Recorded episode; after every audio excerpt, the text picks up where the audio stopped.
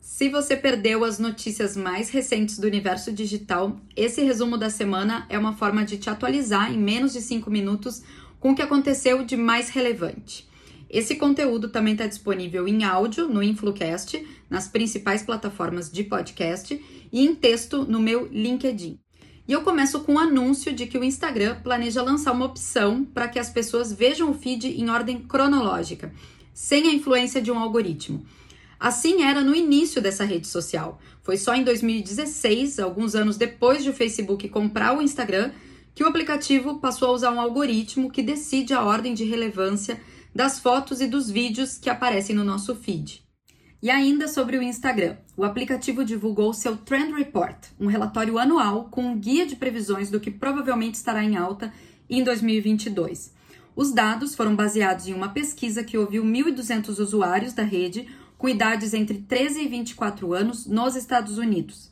Aqui estão algumas das principais tendências previstas para o Instagram para 2022. Lojas de produtos usados, os brechós, criadores de conteúdo que ultrapassam a fama de celebridades já consagradas, a moda maximalista, roupas mais chamativas e únicas, produtos de beleza sem testes em animais e minimalistas, o uso moderado de maquiagem e cosméticos em geral, Desafios de dança devem crescer. Exercícios em casa e atividades de bem-estar mental, como meditação e yoga. O engajamento em causas sociais e perfis dedicados a essas temáticas. Mudança nos objetivos de educação e carreira. E as lives vão permanecer em alta, principalmente no segmento de games.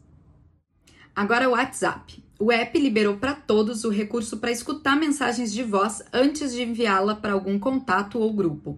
A gravação agora também conta com o visual de ondas sonoras, o que permite ao destinatário e ao emissor saberem se o áudio gravado possui, por exemplo, algum tipo de som externo ou se foi enviado mudo por acidente.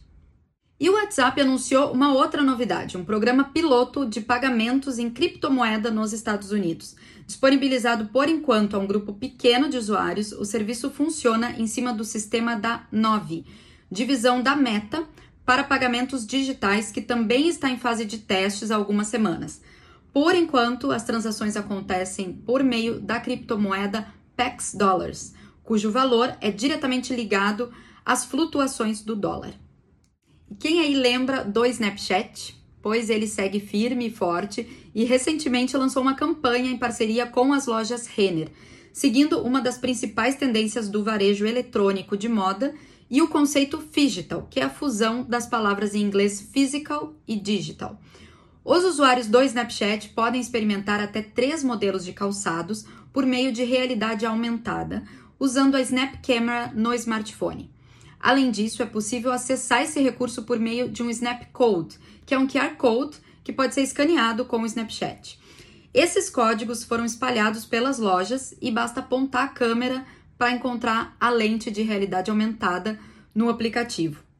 Agora, o próximo passo será expandir a variedade de itens disponíveis para essa experiência de provador virtual.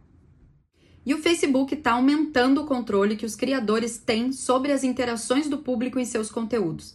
A empresa começou a testar uma ferramenta chamada Moderation Assist. A nova ferramenta traz a opção ocultar ao lado de todos os comentários de um conteúdo. Assim, os criadores poderão definir critérios de moderação para todos os comentários em suas postagens, o que vai gerar uma economia de tempo no processo de moderação manual. E uma lista de regras vai permitir ocultar automaticamente certos tipos de comentário, incluindo comentários com links e imagens. E para fechar o resumo de hoje, o presidente da TIM Brasil e diretor-geral da Telecom Itália, Pietro Labriola, em coletiva de imprensa, deu uma pista de como serão os pacotes 5G no Brasil. Parece que a tão esperada ultra velocidade não será tão acessível. As famosas ofertas ilimitadas que a gente conhece na telefonia móvel poderão não ter espaço nos futuros planos de telefonia 5G. Além disso, os preços dos pacotes tendem a ser maiores que os atuais por conta da maior velocidade e menor latência que será oferecida pelas teles. Por hoje é só. Se gostou desse conteúdo, não esqueça de interagir e compartilhar. Esse resumo também está disponível no InfluCast e no meu LinkedIn. Até a próxima semana!